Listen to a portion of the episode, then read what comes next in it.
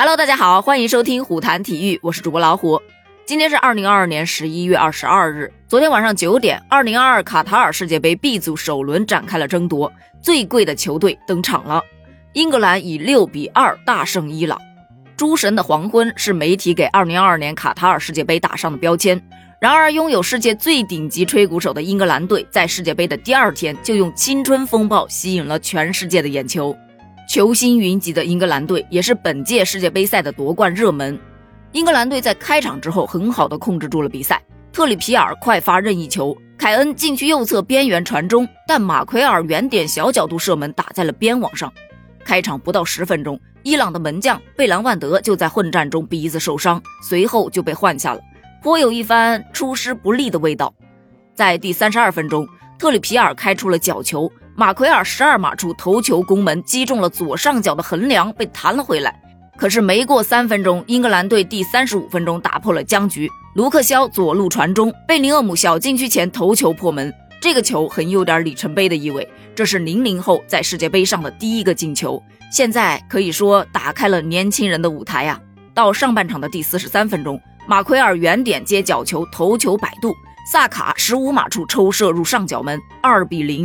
萨卡是二十年来首位在世界杯中为英格兰破门的阿森纳球员。随后进入上半场的补时阶段，这个补时长达了整整十四分钟，是世界杯史上最长的补时了，这也是创造了历史啊！然而补时的第一分钟，凯恩右路传中，斯特林小禁区前凌空弹射入网，三比零。第六十二分钟，斯特林传球，萨卡迂回至禁区右侧十五码处劲射入网，四比零。凭借着这一个进球，二十一岁的萨卡成为了英格兰队史上世界杯梅开二度最年轻的球员，也是首位在世界杯单场打入至少两个球的 U 二十四球员。比赛进行到第六十五分钟，伊朗终于挽回了颜面，戈利扎代斜传，塔拉米小禁区前抽射入上角，一比四。此时我们一起看球的都在感叹。哎呀，总算没有那么难看了。可是进行到第七十一分钟的时候，凯恩一个传球，拉什福德突破至小禁区前右脚推射又入网了，五比一。